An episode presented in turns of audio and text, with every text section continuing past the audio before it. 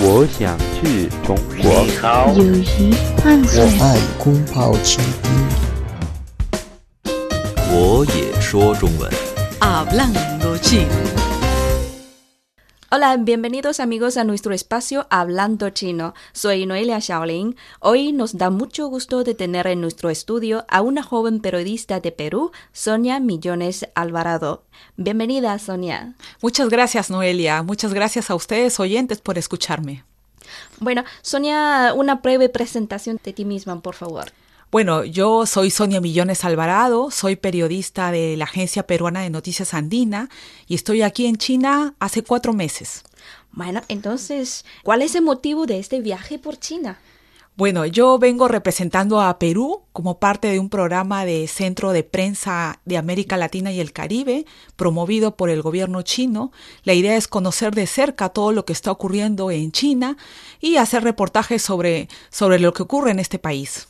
Bueno, Sonia, ¿este viaje es tu primer encuentro con China? Sí, es la primera vez que, que, vengo a China y realmente estoy encantada con este país, con su cultura. Es un aprendizaje constante. Eh, ¿Cómo fue la China en tu imaginación antes de llegar? Eh, ¿Es muy diferente de país ante tus propios ojos? Sí, realmente yo sabía que China ya es una potencia económica mundial, la segunda economía del mundo, pero no imaginaba que era un país tan desarrollado tecnológicamente. He estado sorprendida de, todos los avances que China China tiene en la actualidad. Por ejemplo, el, el, celular, que es una herramienta útil para pagar. Acá nadie usa dinero en efectivo, solo los turistas. Y son cosas que realmente me llaman la atención. Eh, háblanos, ¿cómo es la comunidad de los chinos en Perú? ¿Es muy grande?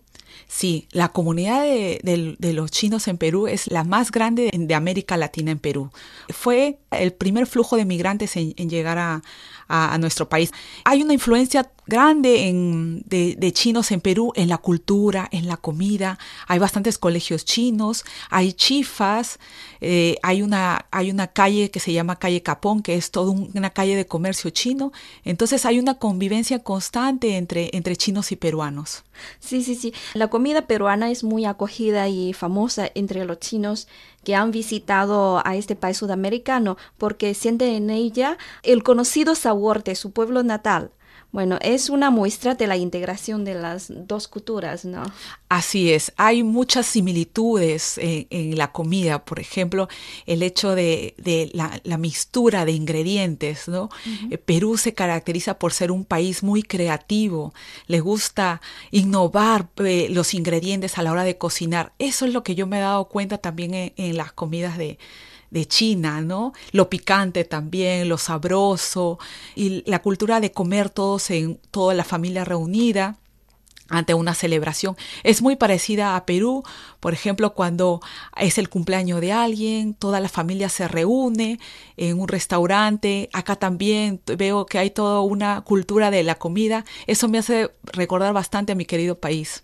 Acabas de mencionar una palabra chifa la pronunciación es muy parecida, casi igual que en chino. Chifan, chifan quiere decir comer. Explícanos en realidad qué significa esa palabra chifa. Chifa. Chifa es el nombre que usamos en Perú para todos los restaurantes de comida china. Es, es una palabra ya que se ha estandarizado todos los peruanos cuando decimos vamos al chifa el fin de semana, ya sabemos que vamos a comer nuestro arroz chaufa, uh -huh. que acá se le conoce como el chaufán. Este, es una tradición de todos los peruanos comer, aunque sea una vez a la semana, ir a comer a tu chifa. Entonces es, es algo que está presente constantemente en nuestro país. Y Sonia, ¿cuál es tu plato chino favorito? Ah, mi plato chino favorito aquí se ha convertido el, el es el pato laqueado. Ajá, ¿Probaste eh, aquí? He China? probado aquí, Ajá. porque en, en, Perú yo lo comía bastante en chifa, el arroz chaufa que es el, el chaufán que le llaman aquí. Pero acá el pato laqueado es delicioso, realmente delicioso. En Perú no hay costumbre de comer mucho pato porque es caro, Ajá. pero acá es muy común encontrar en cada sitio el pato laqueado de diferentes sabores, entonces me agrada mucho. El pato laqueado de aquí es, es igual que de allí que comiste en, en Perú. El pato laqueado de acá es más sabroso. es más sabroso, quizás por los ingredientes que tienen acá, más originales. Em, bueno, en Perú lo he comido poco, como te digo, porque es caro el, pato en Perú. Pero acá lo he comido más, entonces he tenido oportunidad de, saborearlo con mayor frecuencia. Sí, la forma de comer el pato laqueado es, es un poco especial, ¿no? A ver, descríbenos, ¿cómo? ¿Cómo es? Bueno, simplemente es que tienes que comer despacio. Yo creo que para saborear, saborear cada, cada bocadillo, es, no sé, a mí me gusta disfrutar mucho el, el, el, sabor que es entre salado y a la vez picante a la vez, con esos jugos, con esos jugos que se, que se mezcla la, la carne. Sí, es toda una tradición realmente. La carne se come enrollada en una tortilla de harina, ¿no? Sí, e, esa, tortilla que tiene otros ingredientes adicionales. Entonces tú vas preguntando también qué ingredientes tienes y qué, qué, ingredientes tiene este plato. Y entonces vas aprendiendo un poco de, de lo que es la, la, historia de la comida china también. Qué rico. y por práctica profesional, los periodistas tienen más curiosidad por las cosas nuevas y sobre todo observan de una manera más profunda cuando llegan a un nuevo lugar. Este es tu primer viaje a China. ¿Qué lugares has conocido durante estos cuatro meses en China y qué reflexiones nos podrías dejar sobre lo que has visto, Sonia? Bueno, he tenido la buena suerte de conocer varios lugares de, China, especialmente ir a provincia. Entonces, en provincia he conocido de cerca a población que, por ejemplo, se dedica a, sembrar kiwi. En Huiyang, por ejemplo, hay un proyecto de lucha contra la pobreza y entonces he visto ahí de, de cerca cómo la, los gobiernos locales apoyan a los, a los ciudadanos para salir de la pobreza a través de proyectos innovadores. Y de otro lado también he conocido la otra cara de la moneda, que es la innovación tecnológica. He estado en Guangdong, en ah, Shenzhen. Shenzhen, Shenzhen que es eh, conocida como el Silicon Valley de, China, donde están las grandes empresas Huawei, por ejemplo, y he visto los adelantos tecnológicos, cómo cada día desarrollan nuevos productos y están a la vanguardia de todo lo que es tecnología. Ajá. Bueno, Shenzhen, si decimos Shenzhen, representa, ¿cómo se dice?, la vanguardia de la tecnología china. Entonces, Beijing, Beijing es una ciudad muy antigua, tiene una historia muy larga. Entonces, ¿cómo describes Beijing eh, en tus ojos? ¿Cómo es esta ciudad? De Beijing. Beijing yo puedo decir que es una ciudad cosmopolita. La gente anda acelerada, acelerada, pero a la vez también conserva las tradiciones, ¿no? Por ejemplo, el hecho de ir a la, a la Gran Muralla, a la Gran Muralla china. He visto familias que van a la Gran Muralla, conversan, con, los padres explican a sus hijos la historia de la Gran Muralla. Esas tradiciones no se pierden, por ejemplo. Es, es, la convivencia de la modernidad con la, con la cultura ancestral. Entonces eso también me llama mucho la atención. ¿Qué recomendaciones puedes dar a los que tienen interés de conocer este país?